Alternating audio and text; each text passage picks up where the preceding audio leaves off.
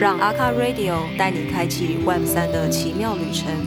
一同踏上 Web 三的新奇之路，一起穿越 Web 三的神秘大门。阿卡 Radio 陪伴你探索这个新世界的宝藏之地。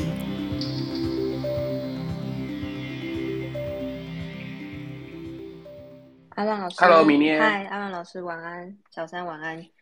今天的主题是跟本周末的白昼之夜已经以及正在进行的世界客家博览会有关。那其实从这里我们就就可以看到说，现在区块链艺术已经慢慢的不止现在 Web 三，已经开始融入大家的生活里了。我觉得首先必须要鼓励米涅，因为他刚刚是说区块链艺术，他没有说 N 什么什么什么，还有三个脏话这样，所以我们很明显的已经进步了，而且成长茁壮。没错，那我们接下来就要进到我们阿卡 Radio 的本周内容。我们很开心的邀请到创客互动的 Teddy 来与我们聊聊白昼之夜这一次的 AR，还有我们阿卡 Drop 有参与的部分。Hi，Teddy，晚安。嗨，大家晚安，我是 Teddy。那也很高兴可以受到巧山的邀请，跟大家分享一些跟白昼之夜相关的一些内容的尝试，这样子。对，好，那我们今天呢，其实就是要聊聊 Teddy 最擅长的事情，其实也是 m a r k a Swap 现在很积极想要推动的事情啊，就是如何在体验中能够加入区块链的呃这个玩法在里面。可是，在这个之前呢、我们是不是其实可以花一段时间来让 Teddy 也好好介绍一下，我们之前在区块链之前，我们其实就已经做了很久的这个呃互动体验了哦。那到底都在做什么？Teddy，你要不要先介绍一下你的公司和你在做什么？呃，好，大家好，那呃，我先介绍一下我自己跟我公司好了，因为大家可能比较不认识我，因为我们公司虽然说做蛮久互动，但我们都比较低调一点。那大家好，我叫 Teddy，那我我是占，我的名字叫占星志哈。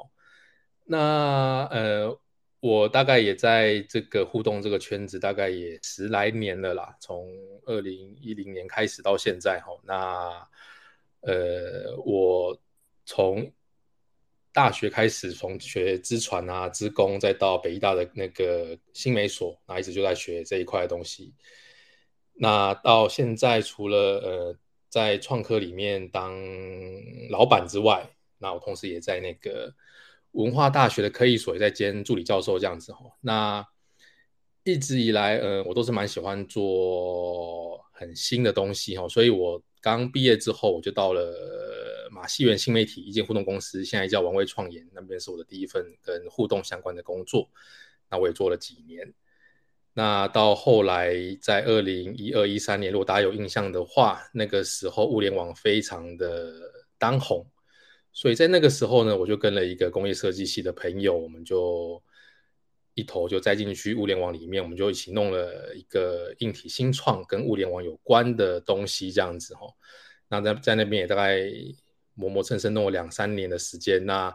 玩腻了之后，又再回来互动圈，就开了现在创客互动到现在哈。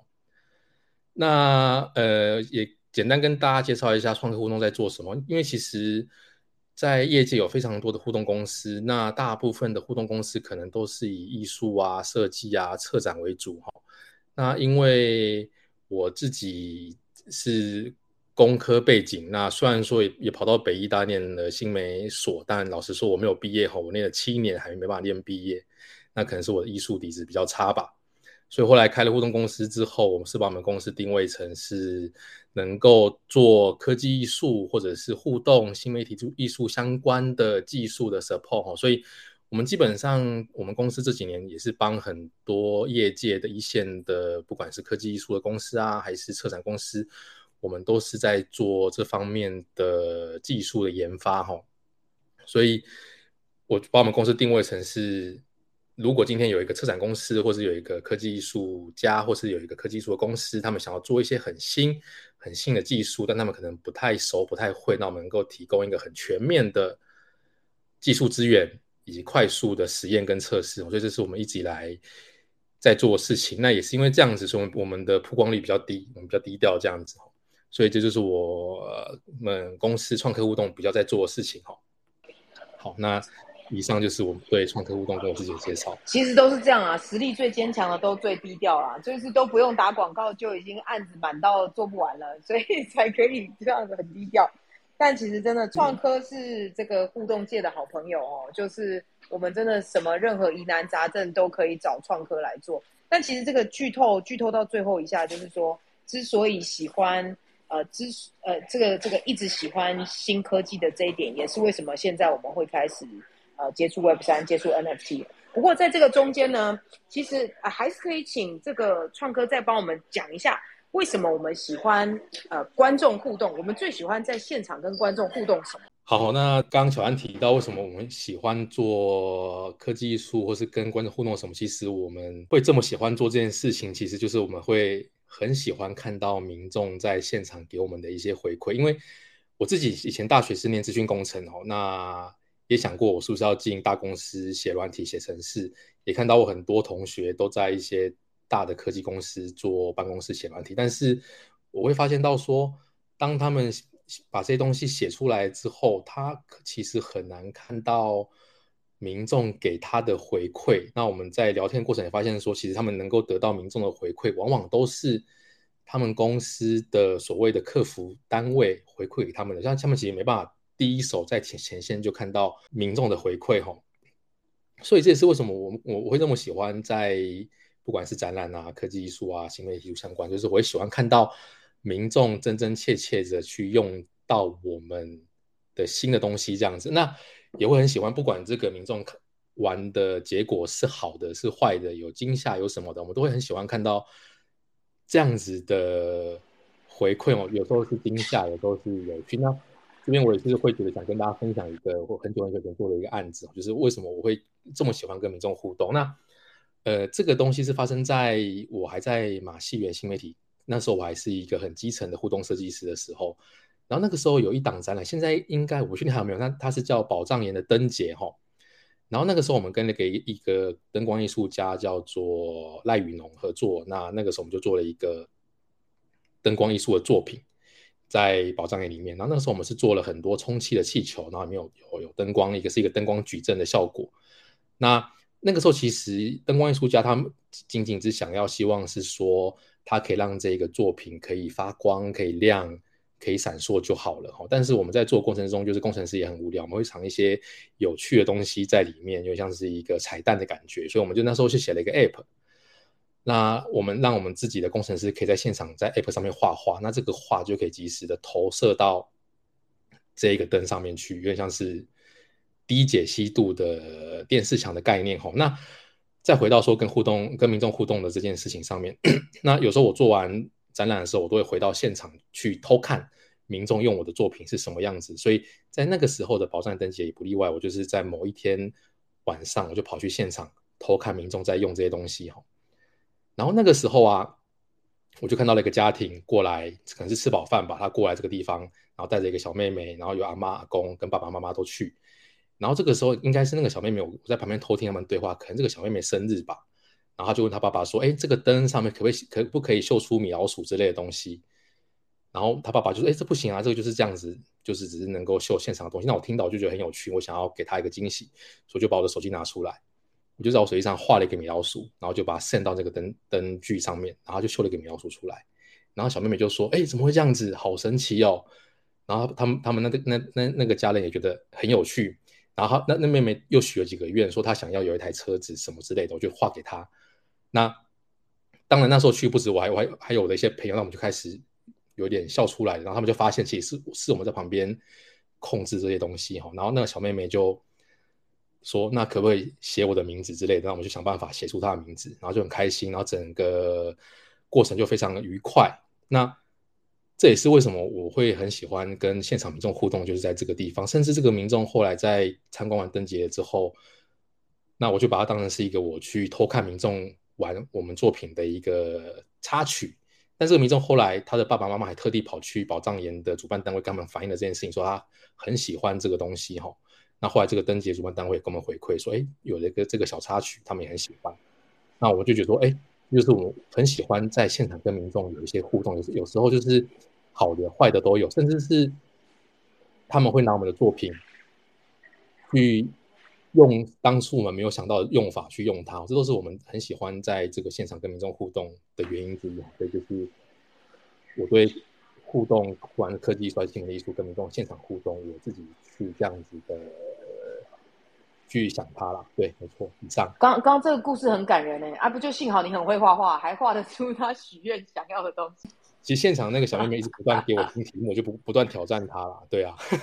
真的，我我觉得其实这真的就是我们喜欢现场互动的一个一个很重要的事情啊。我自己也是，我以前也是是写这个网络端的，然后写网页、写前后台，然后就觉得说，哎，我好想知道到底使用这个我写出来的系统的人，到底他现场在使用的状态到底是什么，他的回馈是什么，我很想要及时知道，所以后来就开始做这种能够。在现场被呃被人家及时操作的这样子的东西，然后你可以看到那些人在使用的时候的表情、他们的情绪，甚至他们就是脱口而出说出来的那些呃立即的反应，都会成为就是我们很重要的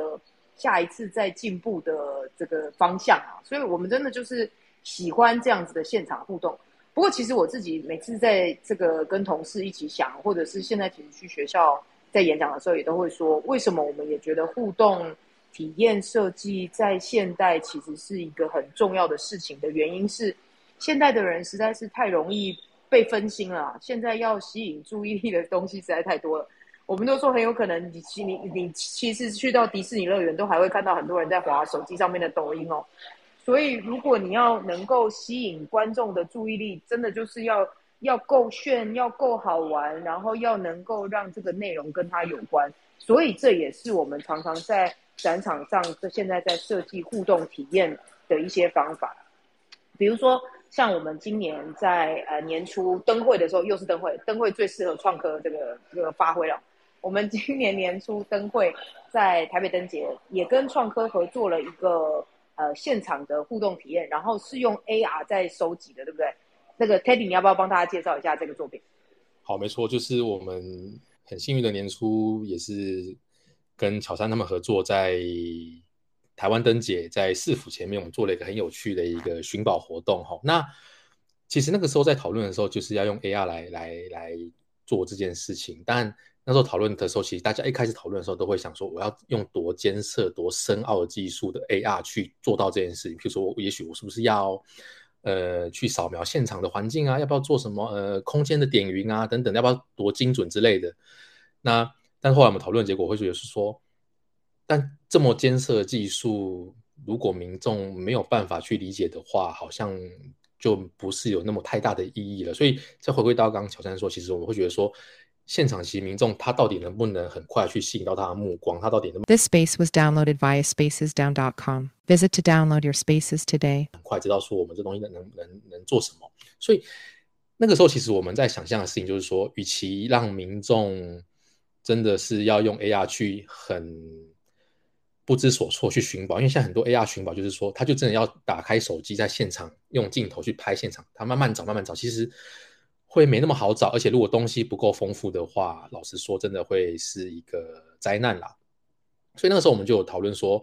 也许我们用一个很轻度的一个 AR 的形式，让民众去去找它哈。所以我们那时候就是让民众，那时候主题是说让民众去找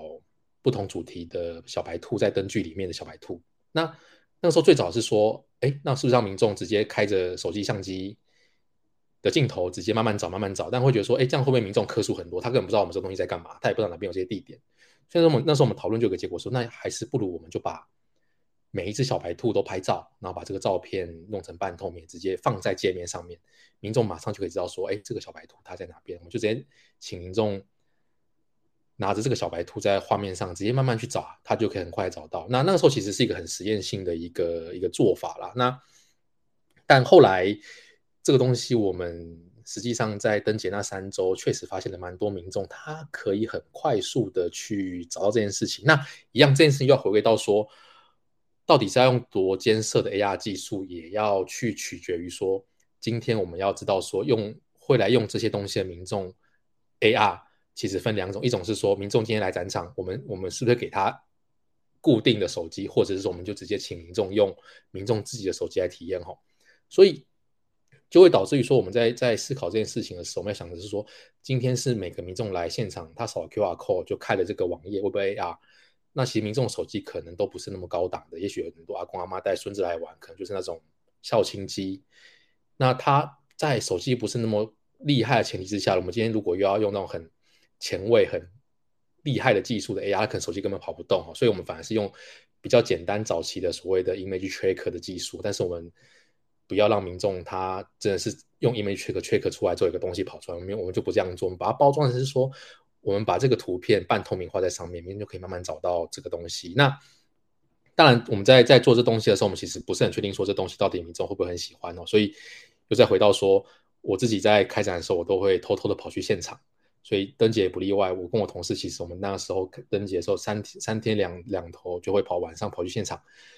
去偷看民众玩这些东西哈，然后 我们甚至可能会偷拍民众在玩的状况，我们都会回传到我们公司的群组，然后跟大家分享说：哎，今天有民众怎样玩、怎样做、怎样做，然后哎，这个方法好像可行哦。然后我们会发现，尤其是小朋友，他们只要有一个目标，他就会很快速的把这些东西都找完哦。所以我们会发现到说，这个东西其实只要小朋友愿意玩，他大概百分之七十八十都可以。完成所谓的所有东西的闯关哈，然后就可以换到在当时这个灯节是可以换到那时候限量的一个白兔的那个提灯哈，所以这就是我们在今年的灯节所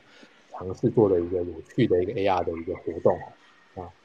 刚刚这个案例里面呢，其实就有两个很重要的事情，是我们常年以来在做这个互动体验的时候，其实会注意到的事情，就是我们今天在讨论的这个主题啊，虚实交汇。我们从以前就是一直在做数位内容，能够在现实世界和实体的民众，呃，一起互动的这样子的一个设计。可是这中间常常其实会卡住的，就是在于这个科技的困难度，甚至不是不会操作而已，是那个硬体设备就没有办法负担这么后来这个先进的比较，不管是比较高的流量啊，或者是比较大的图片啊，反正它就是会打不开啦。所以一开始的时候，其实我们也曾经尝试做过一些 App 的呃这个这个设计，但是后来其实都呃越来越往就是活动型的话，就是都只做网页，对不对，Teddy？我们现在已经再也不做 App 了。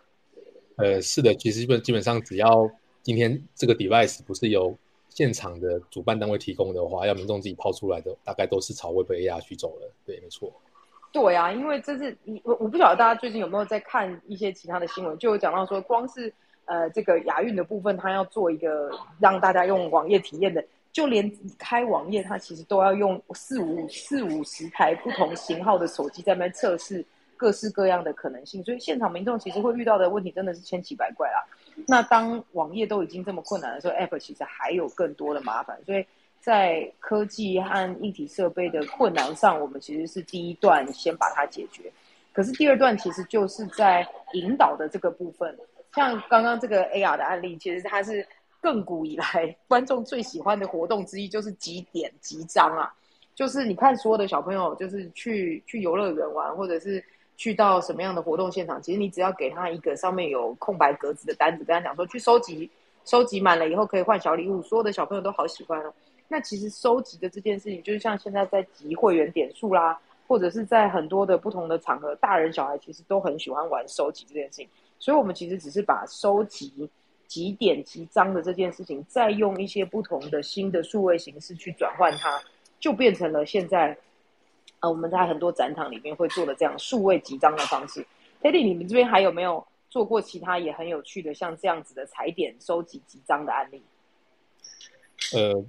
我们还可以，我可以再分享一个给给各位，那也顺便打个广告，但这就要回归到说，到底。是网页的形式呢，还是原生的 App 的形式？那我现在想跟大家分享的一个东西是，也是我们嗯上个月才刚完成的一个案子案子哈。这个案子它在高雄的那个国立科学工艺博物馆。对，那它其实也是一个踩点集章的一个活动哈。那因为它基本上它是一个博物馆的案子，然后它又是属于一个常设展，它并不是活动类型的，所以。在这个博物馆来说，它会有比较多的预算，它可以一次采购四五十个 device，然后可以每次进来可以有就把这四五十只手机撒下去给民众用。所以这边我们就会尝试考虑说，那也许可以不见得是用 Web 的形式，而是搞考虑使用 App 的形式来做哈。那当然，使用 App 的形式就会变成是说，假设今天我们有装置可以给民众用的话，我们就有更多更有趣的形式可以去被发挥哈。所以在科工馆的这个案例，那这个案例就是跟中华电信有关，这个案子是除了科工馆之外，跟中华电信合作。那我们就是在按博物馆里面也架设了五 G 的基地台，那其主要要就是要希望在这一个博物馆里面，它原本它是一个电信博物馆，那放了很多古早的电信展品，但是博物馆发现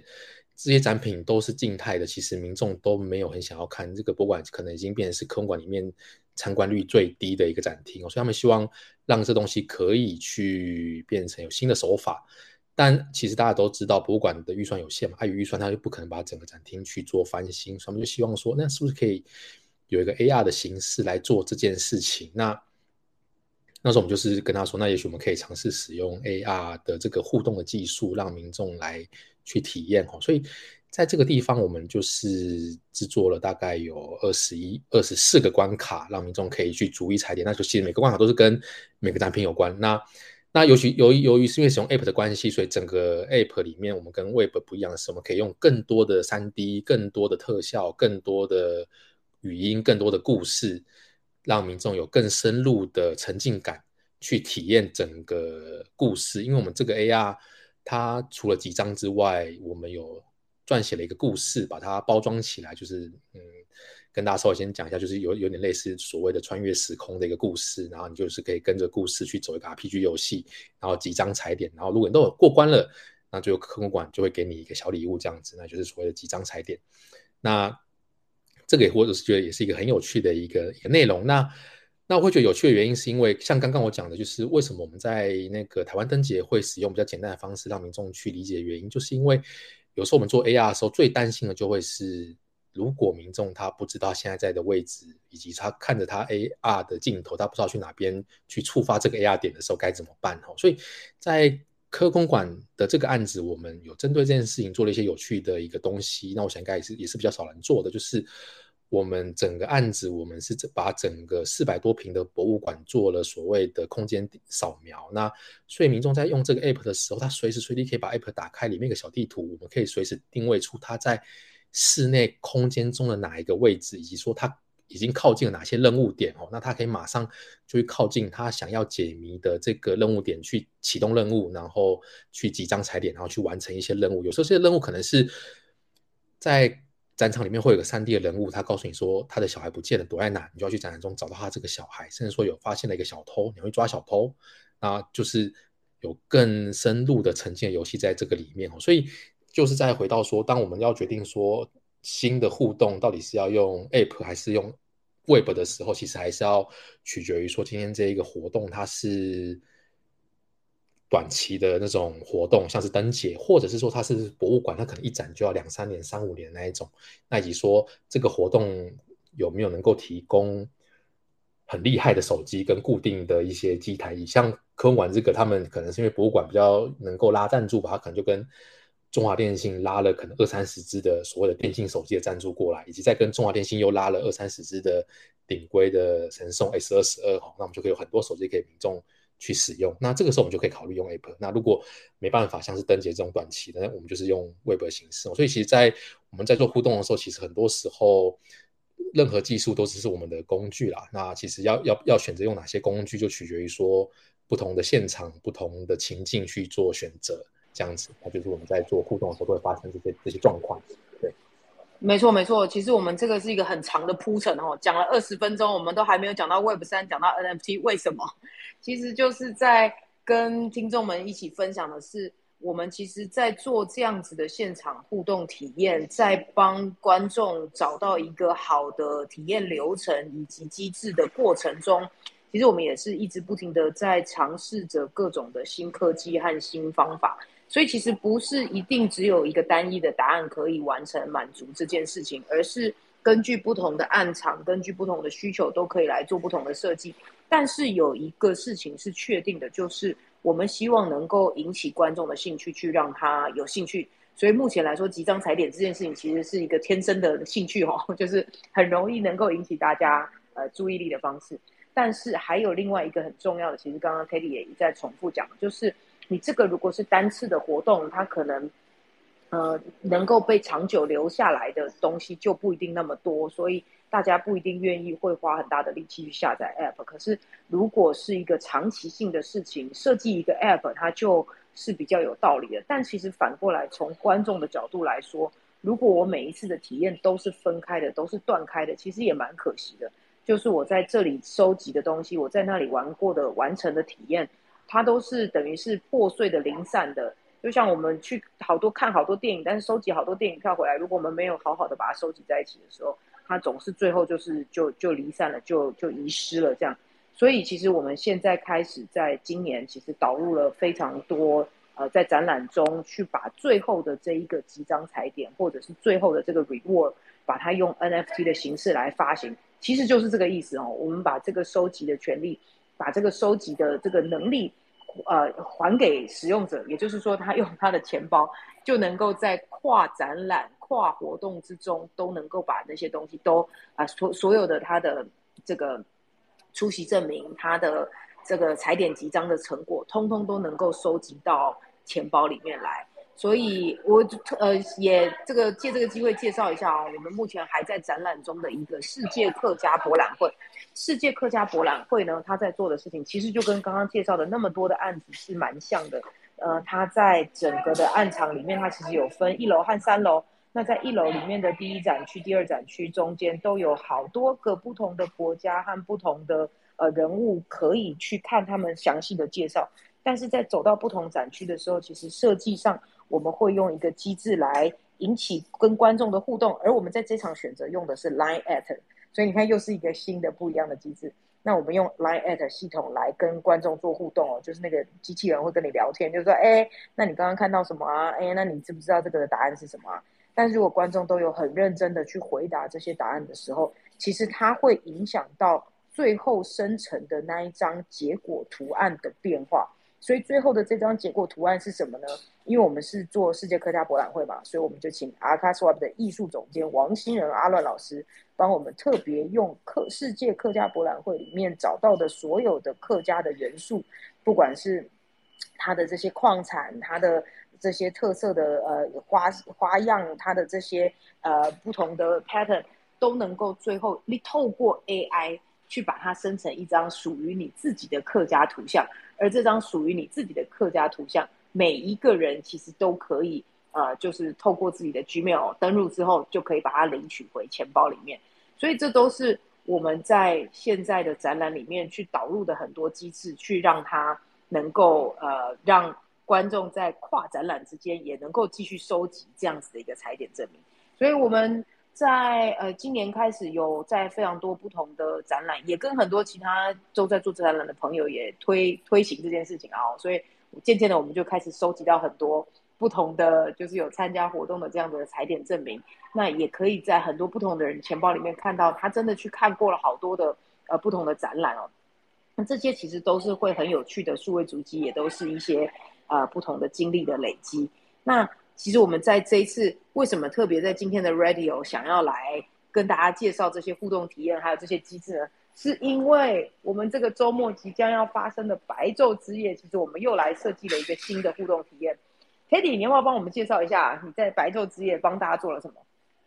好啊，那呃，白昼之夜其实我们大家目前都还在如火如荼的不断的测试中啊。那白昼之夜其实就像刚刚提到，其实白昼之夜我们这次有尝试的很轻度的跟 FT 做结合，就是希望大家可以玩过白昼之夜之后，就像刚刚乔山说的，可以留下一些主机，可以取得一些跟 FT 有关的东西。好，那白昼之夜我们就是做一个很轻度的，就希望民众他不要花很多心思在这个上面，就是因为。白昼之夜，可能民众就在在台北市到处逛。那但是如果要他体验一个很长的东西，他可能不是那么的会想要做这件事情。所以在白昼之夜，我们这次做这个 AR 东西，它是属于一个很快速就可以做完。它比较像是有点像是一个，我这样说好了，它很像是一个 AR 的留言板。那它就是可以让你在这个 WebAR 里面留下你想要说的话，你想对谁说什么话这样子。那那当初我们在讨论的时候，那时候原本只是说希望可以让民众就是。说完之后，就让民众的话直接秀在可能也是市政府啊，或者是一零一的天空上，大家可以看向天空，就看到他的留言是什么东西哦。但我们后来在讨论完之后，就是我们公司有些同事，其实大家都会玩，都喜欢玩电动啊。那我们公司有同事说，哎，他之前有玩过那个小岛秀夫的那个《死亡搁浅》，那他在玩《死亡搁浅》，说都都虽然说他都他自己一个人在玩，但他常常看会看到有人就是在在场景中留了一些话，留了一些东西。那我们就想说，哎，那我们这个 AR 的东西是不是除了我民众自己，虽然说都自己玩自己的，但是我能不能让民众在看到自己留言的同时，也可以在他的这个 AR 里面看到其他人的留言，在他的这个画面里面哦，所以我们其实这次这个 AR 的东西，其实我们也是有做了一些，不管是技术上还是理念上，我们都是希望说，原本 AR 可能都是各自玩各自，那我们希望这次的 AR 是可以让民众去看到不同的他周遭的人的留言，也也许我现在看了之后，我会看到，哎，这个留言也许是旁边的人他所留下来的哦，那。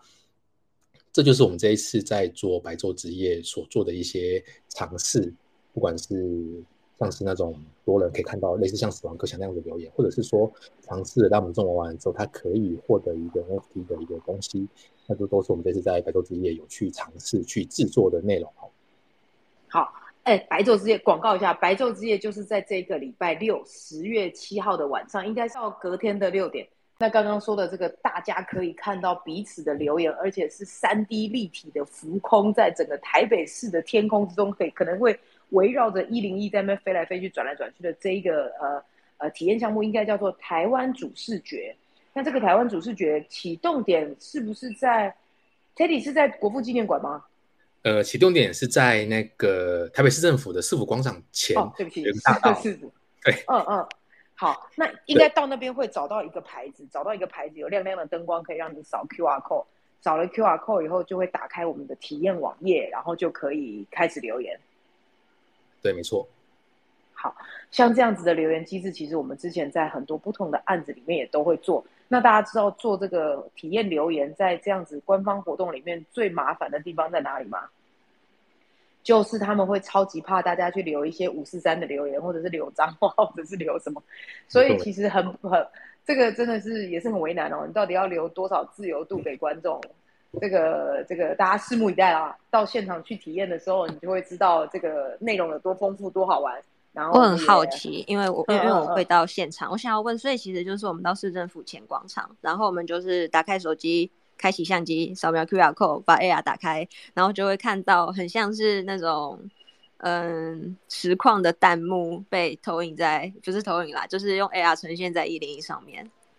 呃，对你说弹幕，对对对，对耶，你这个描述很像哎。对，我觉得弹幕非常贴切。嗯，感觉很像 弹幕哎。对，就是弹幕。差不多，差不多，就是它，就是它。哎，但其实我们也是首次尝试啊，所以我们也很期待 Teddy 真的 完成做出来。目前是还没有完成完成。所以我们期待礼拜六的时候，大家一起到现场去看这个的实况。没错，实况配上弹幕。对，好，那那我们又回到这个今天一开始在说，就是 Teddy 是大家的军火库哦，就是我们做不出来的东西，所有想做最花俏的东西，都会找到 Teddy 这边来。那其实，在这一次决定白昼之夜要做这个之前，我们也早就已经讨论过好几种不同的可能性，也讨论过，就是接下来的 NFT，我们不只是要在呃，这个踩点证明在每一个地呃每一个定点可以领取，甚至是因为我们有三个地点或五个地点领取完了以后，会自动因为你领取的数量空投给你不同的兑换奖品，或者是呃因为你在这个不同的点上呃这个踩过，或者是在不同的活动中出席领过出席证明，而会影响到你最后获得的那一张大证明的呃生成。所以这个哈，那又让我来工商广告一下，就是在呃十一月的时候有一个 TCCF 文策院的活动，那它里面呢其实有两个仓库，里面各有呃五件很厉害的作品，那还有整个呃活动期间有十场不同的讲座，那现在在这一个活动里面设计的，希望让大家来收集几点踩点集章的，就已经又不只是。空间上的踩点，还包括时间维度上的踩点，因为在这个十场讲座，它其实是在不同的时间发生的。但是如果你都有来参加的话，会根据着你来到现场不同的时间，收集到不同的 NFT 之后，会影响到你最后整个活动结束之后，会收到一张呃 AI 生成的你个人的这个呃出席证明。那最后会帮你计算你在 TCCF 这里整体而言你参与了多少，你又贡献了多少，然后每一个人的这一张也会是由我们 Akaswap 这边来帮大家准备的一个很特别的一个纪念品，所以敬请期待哦。其实接下来的呃好两两三个月内都会有好多跟这个呃互动体验展览相关，那也会再把这个呃 NFT 导入在这里面做踩点集章，做出席证明。其实都是很好玩的游戏，也都希望能够在这些展览里面能够遇到更多的好朋友，大家一起来体验看看。其实我觉得这样赞，因为我很喜欢这种，就是有点像去年的白昼之夜，就是我我我是靠众人的共创，但是我又能够保有我自己的足迹，得到我自己一个独一无二的 POA 的这种感觉。这也跟阿乱老师前阵子在那个新加坡医科馆展出的 Chaos AI 的那种概念很像。没错没错，在那个。呃，新加坡的 r Science Museum 里面，它其实就是把呃从古至今的 NFT，其实也没多久，就是两三年内，大家在做 NFT 的时候，其实有很多种不同的机制，不管是自动生成的，或者是艺术家生成的，或者是其实像阿乱就是在一个很特别的展区，是 Co Work，就是跟观众一起共创的这边。那这个其实真的就是我跟我们我们跟 Teddy 这边，其实十年来一直在做的就是这样子哦，我们。其实都说在办公室做完的作品根本就还没有做完，他一定要到现场，真的有观众在使用，真的有使用者在体验的时候，那才是一个完整的作品。所以我们也是接下来会有好几场的展览里面都有这样子邀请观众一起来 co work 的 NFT 的创作，那就是希望真的大家都能够到现场一起来参与这个不一样的互动体验。没错，这周末大家准备要一起熬夜。真的哎，所以其实像去年的白昼之夜在做的这样子的一个呃 NFT 的设计，它当时其实已经是把生成艺术呃的元素已经做出来了，就是当时是根据好像是根据当时的时间呃还有大家的 hash，它有一些梯次，那它分成嗯应该是十个梯次，然后一个梯次有一百版，然后大家就只能去。黑白版，然后它的数据好像我我记得是来自于现场有去参与的人，然后他们在现场也有一些呃，他们有一个手机的网页还是 App，然后他们可以哦 Line 了，他们是用 Line，然后他们就可以去了解那些数据，然后就是去看他要去猜哪一些点，然后那些点就会累积成数据，然后会传到那个众院太阳里面，然后就会影响到那颗太阳在每一个时段不同的样貌，因为它每个时段累积的数据是不一样的。没错，其实，在在在去年的差不多同一个那个时间的时候，还有另外一个也很有趣的生成，是阿妹的呃演唱会的周边。嗯嗯，对，对他那个其实也是把很多的参数的调整的权利交给观众，你可以，他也没那么生硬，然后没有叫你就是自己这边调来调去，他会用一些很有趣的问题来问你，然后让你做出一些选择之后，其实就会影响到这些参数的变化。所以我们接下来也有一些场呃，这个呃 NFT 的设计，有一些互动体验的设计上，也会让观众真的很清楚的明白，知道他自己做了哪些选择，其实会发生哪些影响，而他做的这些创作，其实都会影响到他拿到的这一张踩点证明，他拿到的这一张出席证明会生成的样子。所以艺术作品。的创作可以有大家一起参与在里面的痕迹的累积，这其实是真的是很有趣的一件事情。没错，我觉得其实区块链艺术就是把原本一直有在进行的这些在展场的互动设计，在重新的布到链上足迹上面。我认为是这样子的，它可以更好的被留下，就不只是 iPhone 里的照片。没错，没错，所以其实我们也都很喜欢的是它的累积的这个部分，而且是以个人为为唯一单位的，就是你自己收集你自己的，而不是你收集的这些记录是被记录在某一个中心化的展览方那里。所以你如果好好的管理，你有记得你的 Gmail 账号，你有记得你的钱钱包的话，你会永远都拥有你这些去参观过的展览的记录。那这些都是很有趣的发展，那也希望有越来越多的累积之后，其实我们可以看到后续一定还有更多呃奇妙的应用。这样，没错，而且我们就可以从那个人的钱包来描述他的轮廓，即便我们不认识他。我觉得这个真的，如果有些人都是专门看一些奇怪的展览，还是都是看艺术展，还是都是看拍照展，那我们就可以都知道对这是完全不一样的人。对啊，没有错。然后也可以交叉交叉对比出哦，原来这个展览的 TA 是谁的这种感觉。真的嗯啊，我们今天真的很谢谢创科的 Teddy 来跟我们从这个互动体验展览的角度分享很多为什么喜欢做互动体验。那其实也知道一路以来就是实验了这么多，其实刚刚还有很多没介绍到，对不对？我们刚刚只有讲 AR，但其实我们也做过 VR 的部分。然后我知道其实你们也尝试过 AI 了，对不对？现在在展览里面导入 AI，你要不要给你两分钟工商一下？呃，好，我们但其实也很难共商，因为很多都还在制作中，不太不太确定能不能说出来。但对，但我觉得我可以分享一下，就是因为刚刚其他其实乔珊啊，或是阿乱他都在讲 FT 嘛，那我我觉得我都把你们当成是这个方面的先行者了，那我就把我自己定位成是追随者。那也老实跟大家说，其实，在去年前年 NFT 刚出来的时候，其实我自己我个人其实算是蛮抗拒这件事情的，就是因为我不确定他到底可以做什么事情哦。但就是在巧珊在前一阵子邀请我去参与阿卡微博的一些演演讲跟研那个研讨会之后，我发现就是其实好像目前在讲的都是说 NFT 也许可以让这些这这个东西它走入就是更多民众一般人的生活之中，像刚刚讲到的这个展览，我觉得就就已经算是一般人的生活之中。因为在去年我其实不是那么了解，就会觉得说，哎，NFT 好像跟一般人好像没有那么的有关。但今年我发现，好像这个东西它好像开始可以跟跟一般人有连接了，也可以走入一般人的生活了。那可以让更多的人去使用到它。那像目前我们在推的就是展览相关的，就是我觉得就是已经是很贴近于一般人的生活了。所以我就开始对这个东西就是哎改观了，哎，就是我好像可以开始去跟这东西有一些关联性，所以才会跟这次也跟乔杉一起合作这个白昼之夜，就是哎，我觉得我已经对它改观了。所以就是我觉得我对。这个东西的一个想法，这样子，对，就是现在跟大家分享一下。嗯，谢谢 Teddy 的回馈。我觉得这个我们都在努力的让这些区块链艺术、这些 Web 三的应用真正可以落实到每一个民众的生活，这样大家未来在听到这些很不熟悉的名词之后，他们就会知道说：“哦，我在白昼之夜玩过嘛。”我们就是希望可以达到这样的效果，让大家都可以体验来同乐这些互动设计。没错，没错，这就是一些不同的方法而已。希望有越来越多的人开钱包，有越来越多的人一起来体验，就有更多好玩的方法有可能会发生。没错，错没错，没错。